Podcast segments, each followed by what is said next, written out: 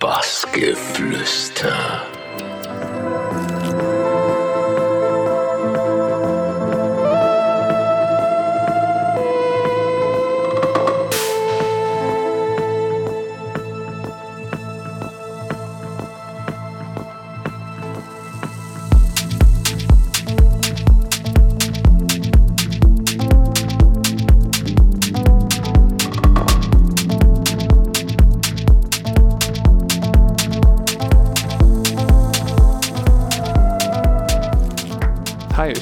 Engelhardt und wir haben gerade einen Podcast aufgenommen für Bassgeflüster, wo ich über meine künstlerische Tätigkeit spreche, was ich so die letzten Jahre gemacht habe und wie ich mir im Moment während der Pandemie die Zeit vertreibe und was ich so beruflich mache.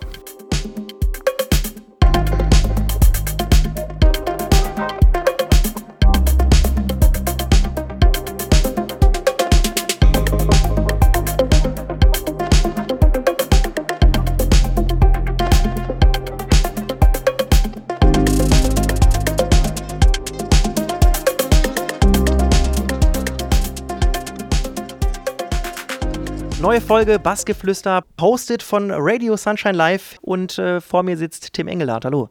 Hi, wie geht's dir? Ja, mir geht's super. Vielen Dank für die nette Einladung. Ähm, ne, wir trinken gerade noch einen Kaffee. Mir geht's äh, super. Ich hoffe, dir auch. Ja, mir geht's sehr gut. Wir sitzen gerade im neuen Studio, was ich neu gebaut habe und es äh, ist natürlich sehr motivierend im Moment. Ja, da kommen wir gleich nochmal drauf zu sprechen. Ich kann nur sagen, es sieht wirklich äh, sehr, sehr geil aus. Also es ist dir auf jeden Fall schon mal gelungen. Aber bis wir da ankommen, ähm, fangen wir erstmal in Wölmersen an. Da stammst du ursprünglich her. Das ist im Westerwald für die Leute, die es nicht kennen, vielleicht auch über Dominik Eulberg schon mal gehört. Die Region äh, ist auch irgendwo in der Region, äh, wohnt er.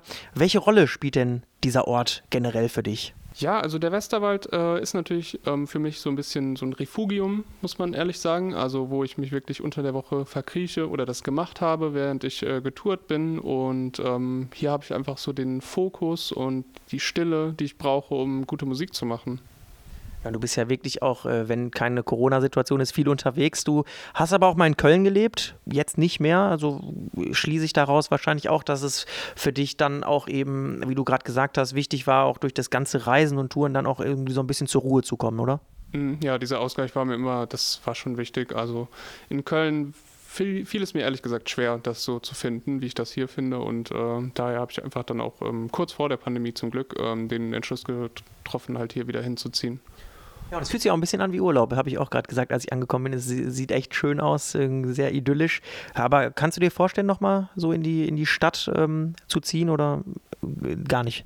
Ja, definitiv. Also in Zukunft ähm, steht das auf dem Plan. Im Moment möchte ich aber auch diese Stille und ja, einfach den Fokus, den ich hier habe, noch äh, bewahren und das ausnutzen auch für meine Projekte. Und ähm, zum späteren Zeitpunkt kann ich mir sehr, sehr gut vorstellen, in Köln, nicht Berlin, zu leben. Naja, gut, ich sag mal so, du hast jetzt auch gerade dieses Studio eingerichtet, da will man auch, glaube ich, nicht direkt wieder weiterziehen. Das wäre ja dann auch blöd. Kommen wir äh, so ein bisschen zu deinen Kindheitserinnerungen. Wenn du darüber sprichst, dann fällt auch oft äh, denn die Namen Mike Oldfield, äh, Rockmusik äh, ist auch ein Thema und ähm, ja, die, die lief halt auch immer dann im Auto deines Vaters und äh, Spaziergänge in der Natur.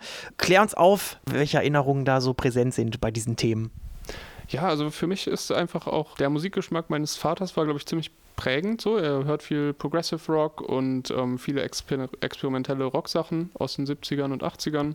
Und äh, das war irgendwie immer von der Soundästhetik sehr spannend auch. Und äh, ich denke, viele Sounds, die in solchen Werken benutzt wurden, die, das hört man immer noch. Ne? Und ähm, die gleichen Geräte werden immer noch benutzt. Und ich denke einfach so diese ja, so ein bisschen dieser Drang zum Experimentieren, der in der Musik halt immer vorhanden war, das ähm, hat sich so, hat sich einfach auf mich, ja, ist auf mich übergegangen, würde ich sagen. Ja, und wir hatten das Thema ja auch Anfang schon. Äh, Spaziergänge in der Natur gehören, glaube ich, auch einfach dazu, ne, wenn man hier wohnt. Mhm. Ja, klar. Also ich meine, ich mache es jetzt nicht äh, dreimal am Tag, aber schon die Mittagspause, ne, wenn ich dann äh, Zeit habe und mal ein bisschen den Kopf frei kriegen möchte, dann gehe ich einfach mal ein Ründchen und äh, genieße einfach auch die vielen Vögel, äh, die man hier hört und alles, was man von der Natur sehen kann. Also das ist schon, ähm, das schätze ich schon mittlerweile auch gerade nach den Jahren in Köln jetzt doch sehr. Ja, und dann, was auch äh, absolut untypisch ist, würde ich jetzt erstmal sagen, du hast sehr, sehr früh auch mit Musik angefangen. Also mit acht Jahren äh, Klavier hast du dann gelernt. Äh, mit zwölf Jahren hast du dann auch angefangen, wirklich Musik schon zu produzieren. Und 2012, da warst du 14 Jahre alt, hast du deine erste EP All Eyes on You auf Play Music Productions rausgebracht.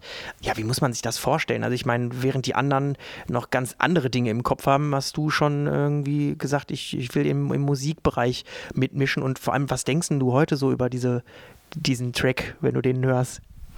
Also zum Track selber, ich finde den eigentlich immer noch gut. Ähm, ich würde ihn jetzt heutzutage niemals mehr so produzieren. Ist, äh, glaube ich, auch klar, ne? man entwickelt sich weiter.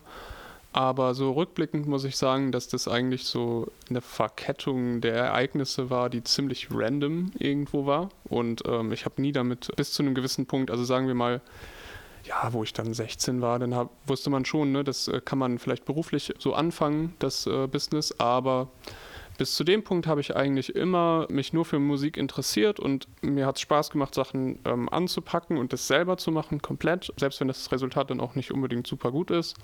Und einfach so dieser Drang, ähm, sich selber so zu verwirklichen, das war eigentlich, das stand für mich immer im Vordergrund. Und äh, ganz, ähm, ganz am Anfang, also wirklich als ich so sechs, sieben Jahre alt war, da habe ich halt, stand bei uns im Wohnzimmer ein Klavier, das steht immer noch da.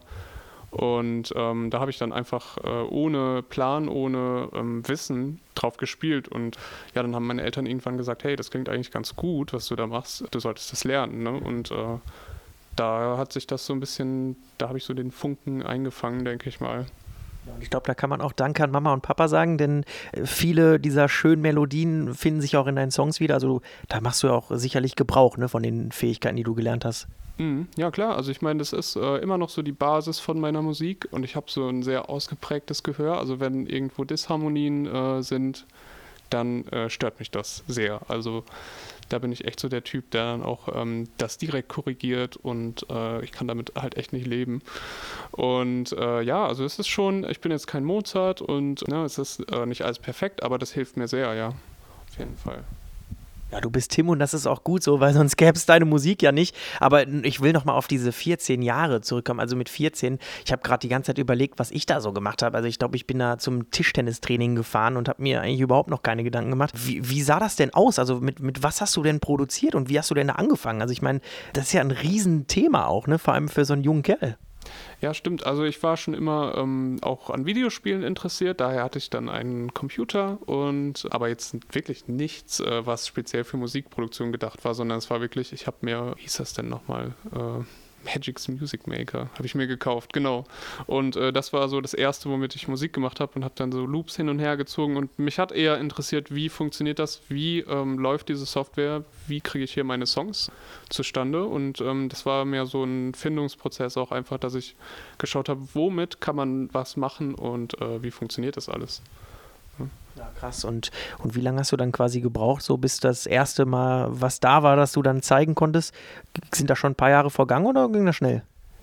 Das, äh, ich habe natürlich vielen ähm, aus meinem Bekanntenkreis das gezeigt, aber bis da was war, wo die Leute dann auch gesagt haben, hey, das ist gut, äh, hat es schon so zwei bis zweieinhalb Jahre gedauert. Ähm, da war ich dann 13, 13,5 so, kurz vor der ersten EP, genau. Ja, und dann stelle ich mir natürlich auch vor, irgendwie, da fragt ein 14-Jähriger bei einem Label an, wie, wie, wie, ist das, wie ist das zustande gekommen? Ich glaube, auch eine, eine witzige Story dann, oder? Ja, das stimmt. Also es lief genau umgedreht tatsächlich. Das Label hat mich äh, angefragt und das kam halt daher, dass ich äh, zu der Zeit auf Soundcloud auch sehr aktiv war und habe einfach meine Produktion da online gestellt und ähm, das hat erstmal resultiert in einem Remix, den ich gemacht habe für Emmanuel Satier. Äh, liebe Grüße. Und den äh, hat dann ein Mastering-Engineer gemastert, der sein äh, eigenes Label hatte, der äh, Andreas Lindemann aus Hamburg. Und der hat dann äh, Play Music gemacht und hat mich dann während der Mastering-Session noch angerufen: Hey, ähm, hast du noch eigene Tracks? Ne? Und äh, wer bist du überhaupt? Ja, co coole Story. Und äh, zu der Zeit war aber auch, wenn ich richtig informiert bin, Fußball auch ein Thema bei dir. Ne? Hast du auch äh, jeden Tag gekickt. Was ich auch sagen muss, ist für, für das Alter wahrscheinlich auch typischer. Ja, was dich dann trotzdem irgendwann bewusst auch für die Musik entschieden, stelle ich mir trotzdem krass vor. Also hast besti gab bestimmt auch den einen oder anderen, der gesagt hat, jetzt spinnt er total, oder? Ja, das äh, war so die, glaube ich, die einstimmige Meinung fast schon. Also äh, es gab wenige Leute außer meinem äh, Dad, der dann irgendwie gesagt hat, okay, mach das mal ne, und probier das aus. Äh, aber ja, ich meine, ähm, Fußball war schon ein wichtiges Thema. Ich beschäftige mich immer noch damit. Früher habe ich wirklich jeden Tag gekickt, äh, war auch sehr, sehr gut und wurde dann auch einmal zum DFB-Standpunkt eingeladen und so Geschichten. Wow. Ne? Also es war wirklich, ähm, ich war eigentlich gut aber äh, habe mich dann auch genau zu der Zeit mit zwölf äh, zum ersten Mal sch relativ schlimm verletzt so und ähm, dann war das auch, äh, weil mein, ja, ich war einfach vom Fokus her dann immer weiter zur Musik und ab einem gewissen Moment habe ich gesagt, ey, du kannst nicht beides machen, so in der Intensität und äh, dann hat mir halt Musik einfach mehr gegeben, so in der Zeit auch, muss ich sagen. Super. Und du hast es dann so weit geschafft, dass immer wieder in dieser Szene auch der Begriff Wunderknabe fällt. Du, du schmunzelst äh, schon. Äh, wie stehst du dazu? Ich meine, es ist ja schon ein Ritterschlag, ne? Ja, äh, klar, ich bin da ähm, auf jeden Fall dankbar, dass das auch so mit mir ähm, oder dass manche Leute das mit mir assoziieren. Ähm, ich finde aber gleichzeitig, äh, dass das nicht ganz gerechtfertigt ist, weil ich bin niemand, der jetzt dieses Talent äh, so von Anfang an inne hatte. Ich bin kein ähm, Wunderkind, kein Genius in dem Sinne, sondern ich bin halt jemand, der äh, viel lernt und viel Zeit da rein investiert hat, äh, zu lernen, wie Musikproduktion läuft. Und äh, ich glaube, ich habe mir das auch so ein bisschen ähm, durch den Fleiß alles erarbeitet. Also ich denke halt, dass dieser Begriff äh, schon sehr äh, flattering ist und nett, und aber ich äh, sehe es selber nicht so. Ich glaube, es ist eine Mischung aus allem. Auf jeden Fall braucht man dafür auch Talent, Geduld und viel Schweiß und, und äh, Tränen, damit man das bis dahin schafft. Aber ich glaube, am Ende des Tages äh, kann man sich da doch geschmeichelt fühlen. Aber der Wunderknabe, das haben wir gelesen, ähm, ich weiß nicht, ob es immer noch so ist, äh, hat noch, kein, noch nie ein DJ-Set gespielt. Hast du das mittlerweile schon mal gemacht und ja? Ja, das hat sich geändert. Äh, in 2019 habe ich äh, langsam angefangen, mal auf After Hours und nach meinen Sets dann auch äh, wirklich einfach so einen USB-Stick mitzunehmen und dann ja öfters mal B2B mit den Veranstaltern gespielt oder einfach mal so ganz locker da reingestartet und ähm, eine Tour in Australien habe ich auch wirklich ja, 80% Hybrid gespielt, also Live-Set auf der einen Seite und Player, CD-Player auf der anderen Seite und habe dann wirklich so mal eine halbe Stunde das gemacht, eine halbe Stunde das und ähm, das macht schon Spaß. Ich sehe mich da jetzt aber leider nicht so. Ich glaube, ich bin einfach ähm, kein guter Selektor, so in dem Sinne. Ich äh, denke, ich habe einen guten Musikgeschmack, aber mich da durchzuwühlen, diese Zeit äh, investiere ich lieber in Musikproduktion, ehrlich gesagt spricht ja auch nichts dagegen. Also sind ja auch gute Sachen dabei. So kann es ja auch laufen. Wir wollen noch mal ein bisschen ähm, weiter nach vorne kommen. Bruder hast du auch, der hat dich auch so ein bisschen irgendwie in die, ähm, ja, in die elektronische Musik eingeführt durch Mixe von Karl Cox, haben wir gesehen. Und da haben wir ein Zitat gefunden in einem anderen Interview. Damals konnte ich damit nicht wirklich viel anfangen und das, und das erschien mir auch alles so ein bisschen einfach, da ich von meinen Klavierstunden doch etwas komplexere Musik gewohnt war. Dann habe ich irgendwann versucht, das besser zu machen. Was genau hatte ich denn ja noch gestört an, an dieser Musik? Oder was du wirklich, wo du gesagt hast, nee, das, das äh, mache ich besser. Ich meine, du warst ja ein junger Kerl, ne? Das erstmal festzustellen, ist ja auch schon mal nicht so einfach. Ja, ich würde ähm, retrospektiv sagen, ich glaube, ich habe es nicht besser gemacht, aber was mich gestört hat, kann ich relativ gut sagen. Also ich glaube, es ist einfach der Aspekt, äh, dieser hypnotische Aspekt. Man weiß das vielleicht noch nicht so zu schätzen zu der Zeit ähm, und auch was, wie Clubmusik funktioniert in dem Sinne, wie äh, repetitive Rhythmen und Melodien ähm, sich verhalten in so einem Raum mit vielen Leuten und auch einfach so diese Stimmung, die dann da herrscht, äh, das kann man zu dem Zeitpunkt, glaube ich, kaum nachvollziehen. Und äh, ich glaube, dass dieses fehlende Wissen darüber hat mich so ja, das hat dafür gesorgt, dass mich das so gestört hat. Mittlerweile höre ich mir die gleichen Sachen an und denke mir so, wow, eigentlich ist das genial. Ne? Also von Karl Cox oder so Be als Beispiel jetzt, weil ja, unter anderem Karl Cox. Äh, was mir mein Bruder dann auch noch gezeigt hat, war so die ähm, Freude am Tanzen-Clique. Da äh, war ich sehr, sehr Fan auch irgendwie, auch zu der Zeit schon. Ähm, aber mittlerweile, wenn ich mir das dann anhöre, so Marek Hemmern oder Matthias Kaden, ähm, das ist einfach sehr, sehr gute Musik und ähm, die haben irgendwie diesen Spagat zwischen äh, dieser ja, hypnotischen Wirkung, aber auch der musikalischen Seite, so auf der, auf der anderen Seite irgendwie. Der gelingt denen sehr gut und ähm, ja, einfach das äh, habe ich so über die Jahre schätzen gelernt, muss ich sagen. Ja, das, da hast du uns eine Frage geklaut, denn äh, zum Beispiel Marek Hemmern haben wir ja auch stehen, In Between.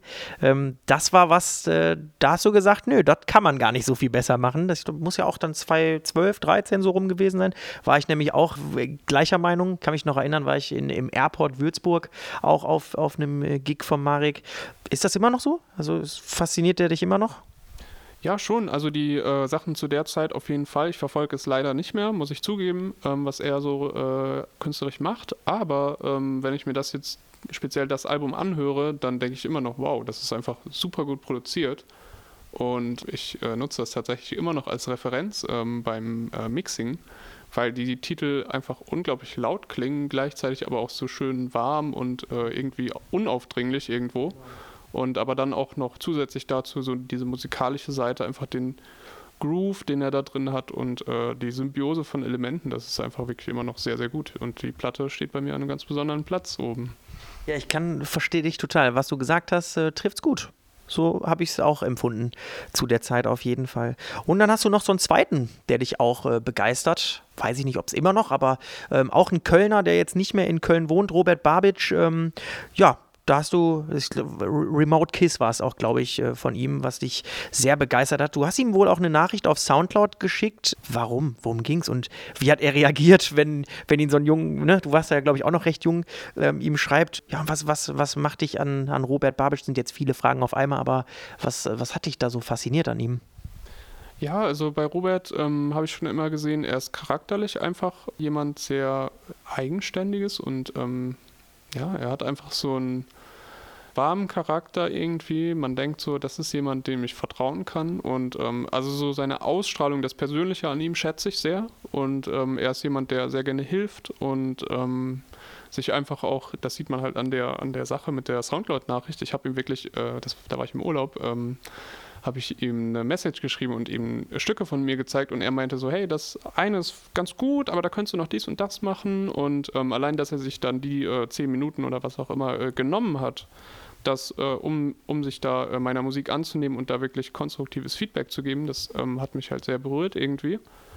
Und äh, wir haben uns auch danach ähm, immer öfter getroffen und er hat mir viel beigebracht. Allein ähm, als Mixing-Engineer und als äh, Mastering-Engineer schätze ich ihn sehr und äh, finde ich immer noch super, was er macht.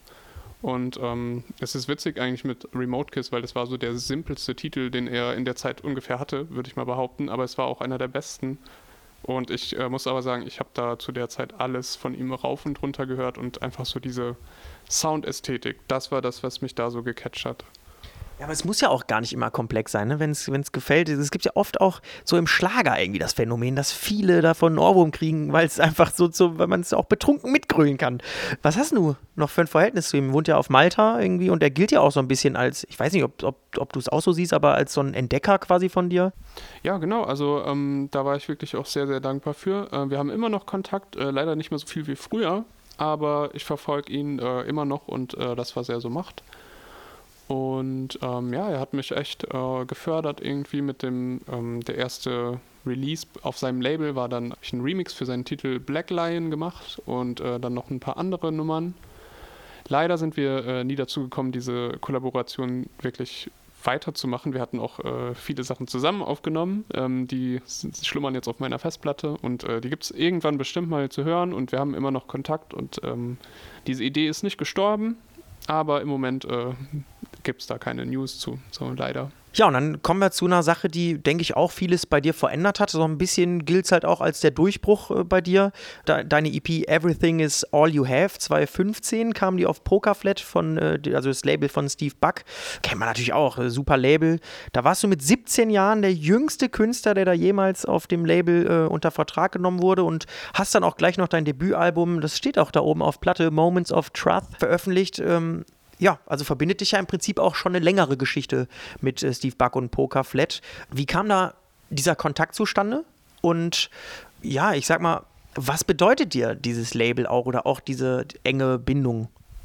Ja, also der Kontakt kam zustande durch meinen Manager zu der Zeit, der aber zu dem Punkt gar nicht mein Manager war. Ich hatte bei ihm ein Schulpraktikum gemacht ähm, und äh, habe ihm dann meine eigenen Titel gezeigt und äh, dann hat er gesagt, oh, ich kenne da wen und ähm, ja, dann ist das beim Steve Buck gelandet und ja, da bin ich sehr, sehr dankbar, dass er mich da so unterstützt hat. Er hat das äh, Demo sehr, sehr schnell gesigned. Das waren wirklich die äh, drei Titel, die da auf der ähm, EP dann rauskamen.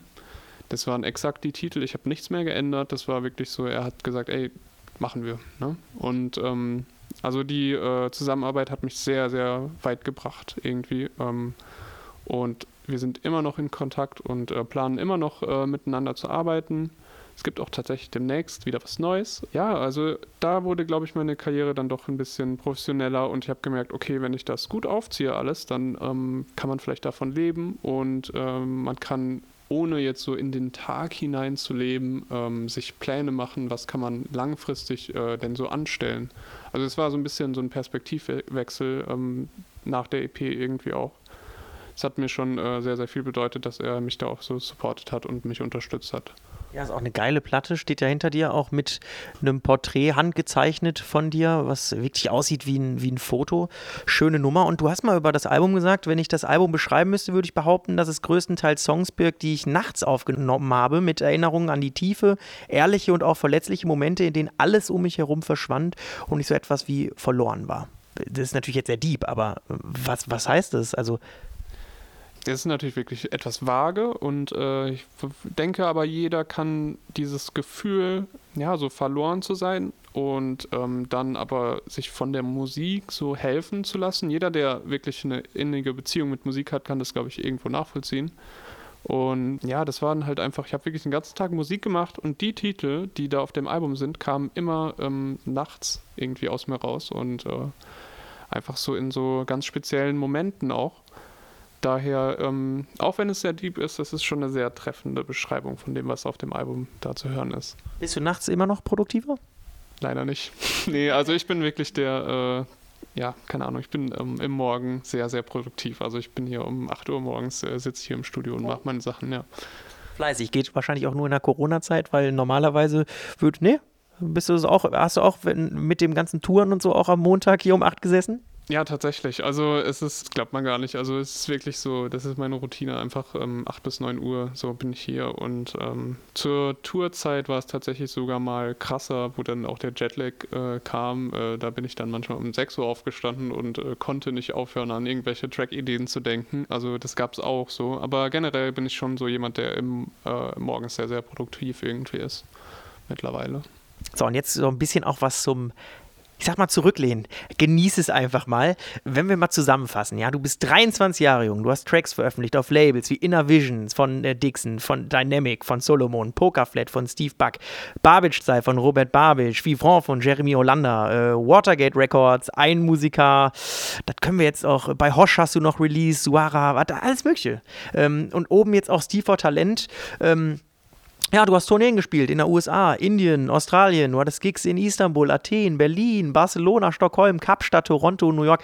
Und das können wir jetzt auch noch, äh, bis ich gehe, hier fortführen. Aber da fragt man sich echt so, ja, hast du überhaupt noch Dinge, die du wirklich fokussierst, verfolgst und sagst, das möchte ich unbedingt noch erleben oder, oder hinbekommen? Oder ähm, ja, wie ist das? Ja, also ich glaube, das hört nie auf, äh, zumindest bei mir irgendwie nicht. Ähm, ich habe schon immer, äh, ich bin jemand, der auch in Projekten denkt und äh, ich setze mir immer diese Ziele, äh, gewisse Sachen zu schaffen in einem gewissen Zeitraum, selbst wenn es dann nicht hinhaut. Ich bin so jemand, der einfach, keine Ahnung, ich mache mir wirklich so New Year's Resolutions, äh, so drei Sachen, drei große Projekte, die ich im Jahr äh, dann machen will und ähm, auch wenn die sich dann vielleicht ein bisschen verändern über das Jahr, generell halte ich das auch ganz gut ein.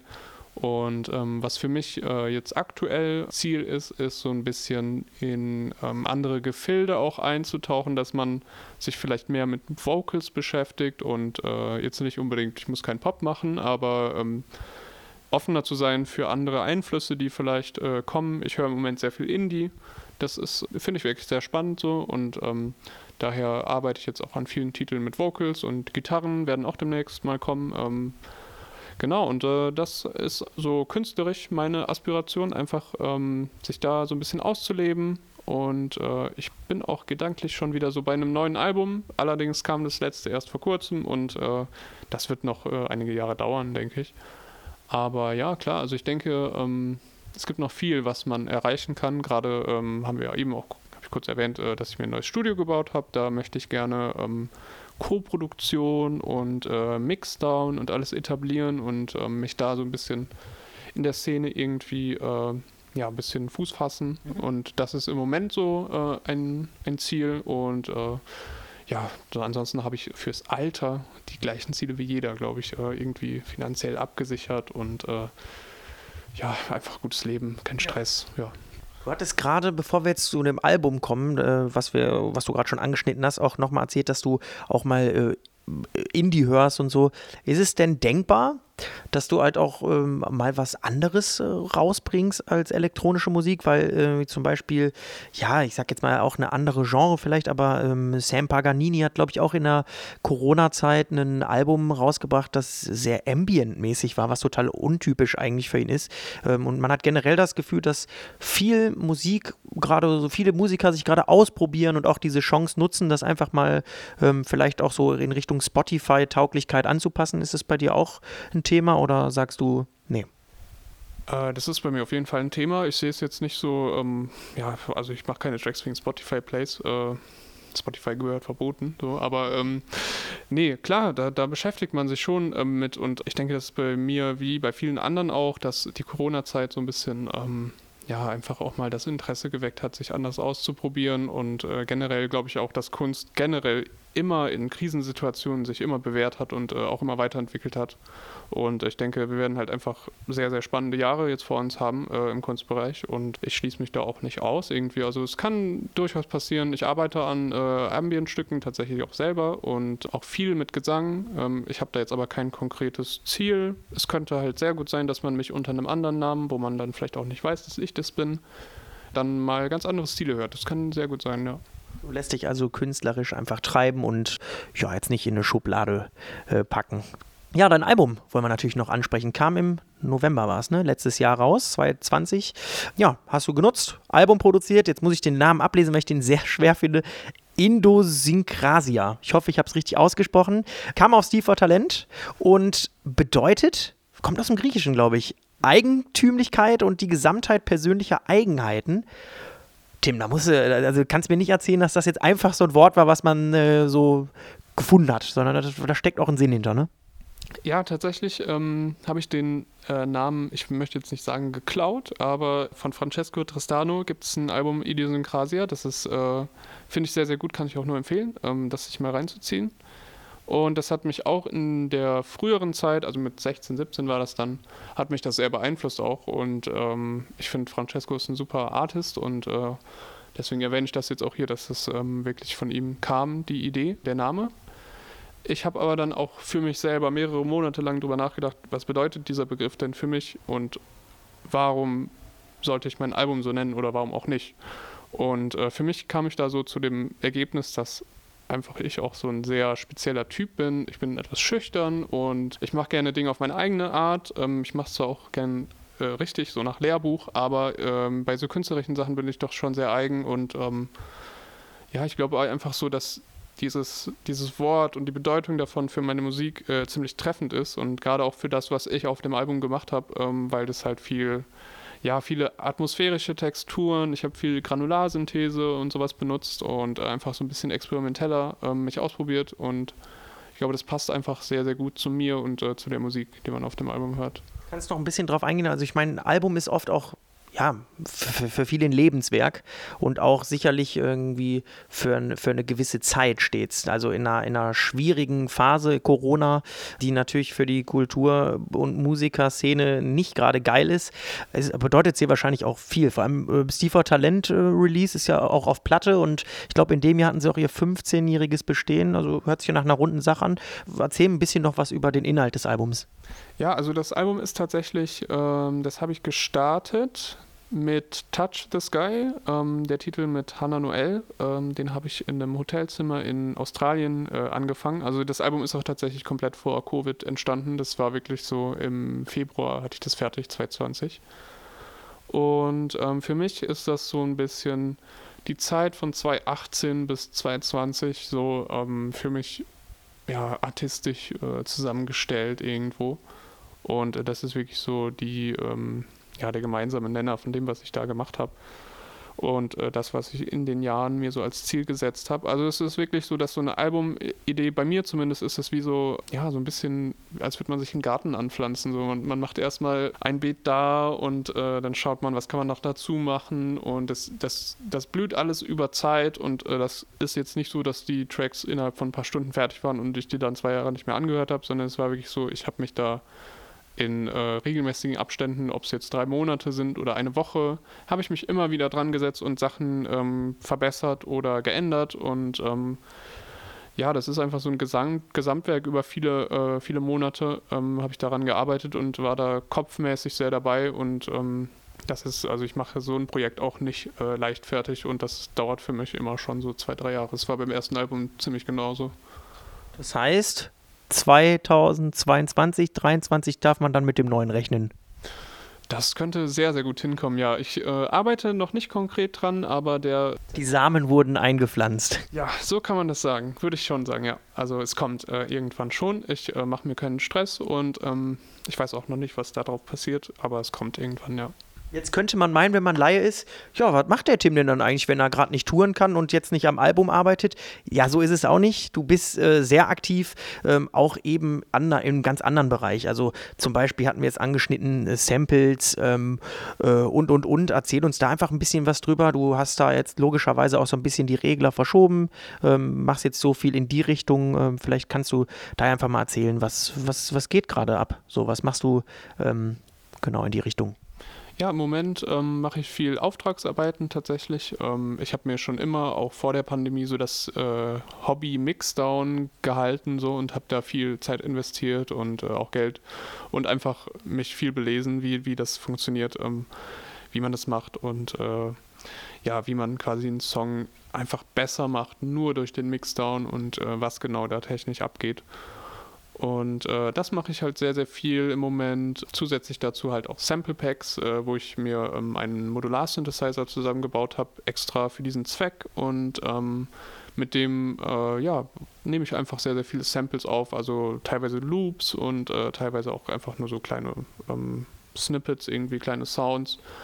Äh, genau, das mache ich sehr, sehr viel und habe dann jetzt auch angefangen für äh, beliebte VST-Synthes ähm, Presets zu machen in Kollaboration mit Production Music Live aus Freiburg. Und äh, das macht sehr viel Spaß, das hätte ich gar nicht so gedacht. Es war irgendwie schon immer so ein bisschen der, der, der Traum, auch so Sounddesigner zu werden. Das ist auch sehr, finde ich, sehr, sehr spannend.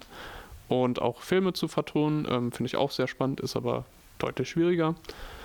Aber äh, ja, also dieses ganze, ähm, dieser ganze Kosmos abseits so von der aktiven Musikproduktion und äh, Touren, das war schon immer irgendwie spannend und äh, da habe ich jetzt halt einfach sehr, sehr schnell gemerkt letztes Jahr, so dass, ähm, dass das jetzt eine gute Route sein könnte, die man jetzt erstmal fährt, parallel zu dem, was man da ja dann eh noch macht, so von der eigenen Musik her.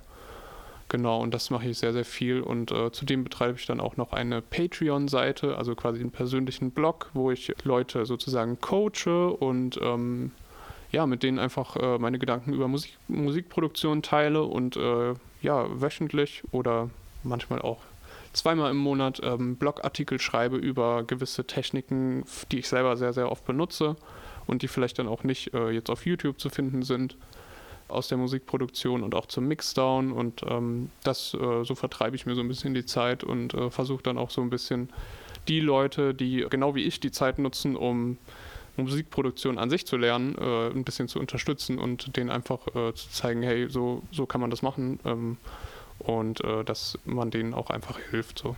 Ja, du bist auch interaktiv. Das ist, finde ich, auch ganz cool. Findet man noch auf deiner Homepage, habe ich gesehen. Ähm, aber eine Sache hast du noch nicht gemacht. Also Masterclasses, habe ich das Gefühl, überschwemmt gerade ja wirklich äh, wortwörtlich den Markt. Und jeder, der irgendwie gerade äh, schon mal einen Track produziert hat, hat gefühlt schon eine Masterclass draußen. Und da fragt man sich ja zu Recht, warum äh, du im Prinzip nicht? Ich meine, du hast ja alles und kannst ja alles dafür. Das letzte, was du gesagt hast, ist quasi das Problem. Ich bin mir gar nicht sicher, ob ich das alles kann. Ähm, da habe ich dann selber auch noch so ein bisschen Zweifel ich meine, ich bin gut in dem, was ich tue, das denke ich schon, aber ähm, ich sehe da jetzt nicht so die Berechtigung, mich da ähm, so, so in Szene zu setzen und äh, zumal ich auch mit dem Videoformat so ein bisschen meine Probleme habe, ähm, ist jetzt wirklich nicht mein Metier. generell sehe ich das schon auch irgendwo als nützlich an. Ich bin aber auch, äh, das hatten wir eben auch besprochen, ne? ich bin einfach nicht so der Typ, der lernt über ja, visuelle Dinge. Also ich, ich sehe mir nichts an und äh, setze das dann eins zu eins um. Ich bin eher der Typ, der sich das durchliest und ähm, so eine Transkription zum Beispiel von dem Video wird mir viel mehr helfen als das Video selber so. Und äh, leg mir das dann neben mich und mache das parallel selber, was da dann ähm, gesagt wird oder ja, was einfach ähm, dabei gebracht wird. So lerne ich selber und daher habe ich mir dann ähm, aus all diesen Gründen kommt dann irgendwie so der Entschluss von mir, das nicht zu machen. Trotzdem, andere Dinge stehen auch in der Pipeline. Haben wir natürlich im Interview jetzt schon einiges gehört, aber vielleicht abschließend, nachdem wir irgendwie alles Vergangenheit und das Hier und Jetzt besprochen haben, interessiert natürlich uns auch alle noch brennend. Jetzt, wo du hier den Ferrari unter den Studios gerade frisch gebaut hast, irgendwie, was, was es denn dann noch demnächst zu erwarten? Also Musik hast du auch gerade gesagt, ich weiß gar nicht, ähm, mit Steve Buck, ne? Habe hab ich noch in Erinnerung. Genau, kommt eine neue Platte auf Pokerflat, ist aber auch noch nicht fertig und äh, gibt kein definitives Date oder so. Es wird aber definitiv äh, was geben. Ähm, wir sind weiterhin immer in Kontakt und äh, beraten uns immer, was man ähm, demnächst mal machen könnte. Ich muss aber ehrlich sagen, ich äh, halte auch so ein bisschen Musik zurück äh, für die Zeit nach Covid, ähm, wo man dann irgendwie vielleicht das Ganze auch mal wieder anders pushen kann, als jetzt nur auf Facebook und Instagram zu posten, weil wir wissen ja alle, die Reichweite ist jetzt nicht so top für uns Musiker. Und Sei denn, man hat das Portemonnaie voll Geld, was äh, aktuell, glaube ich, eher bei allen Kunstschaffenden jetzt nicht so ist. Das stimmt, ja, zumal ich das dann auch nicht einsehe, mein äh, Geld dann dafür auszugeben. Da gibt es echt sinnvollere Sachen irgendwo. Ähm, ja, aber es wird auf jeden Fall was kommen. Ich habe gerade erst ein paar Titel äh, gesigned. Ich kann leider nicht verraten, wo. Ähm, wird aber sehr, sehr spannend und äh, vermutlich auch wieder sehr, sehr cool. ja, ja, schauen wir mal. Also ich meine, ist es wirklich äh, stilistisch ein bisschen was anderes. Ich habe äh, mir wirklich mal die Freiheit genommen und äh, einfach mal das gemacht, worauf ich im Moment und letztes Jahr halt einfach Bock hatte. Und äh, das ist sehr viel Vocal-Tracks ähm, auch und äh, ich habe jetzt viele Remixer auch gemacht. Ne? Und ähm, es kommt auf jeden Fall einiges. Ich kann aber leider noch nichts äh, Genaues sagen. Das können wir dir verzeihen. Tim, Danke, Mann. Das war sehr schön, einmal da mit dir von vorne bis hinten dein Leben umzukrempeln und einfach mal zu hören, äh, wie hast du es äh, bis dahin geschafft, wo du gerade bist und was kommt vielleicht auch noch. Ja, freuen wir uns ähm, auf alles, was noch kommt. Vielen Dank für den netten Empfang und äh, ja, bleib gesund und dann hoffentlich man, sieht man sich dann bald wieder auf irgendwelchen Festival- oder Clubbühnen. Ja, danke schön. Hat mir sehr viel Spaß gemacht und ähm, ja, ich wünsche dir noch einen schönen Tag. Bassgeflüster.